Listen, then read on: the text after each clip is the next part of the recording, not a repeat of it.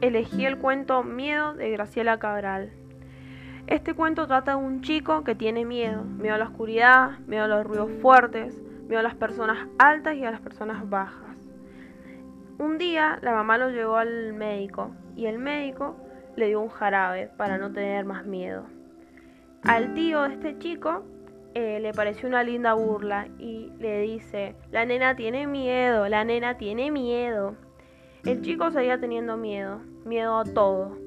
Un día la mamá lo llevó a la plaza y este chico vio eh, que una persona no era ni muy alta ni muy baja, le estaba pegando con una ramita a un perro, donde a él le llamó la atención y se acercó.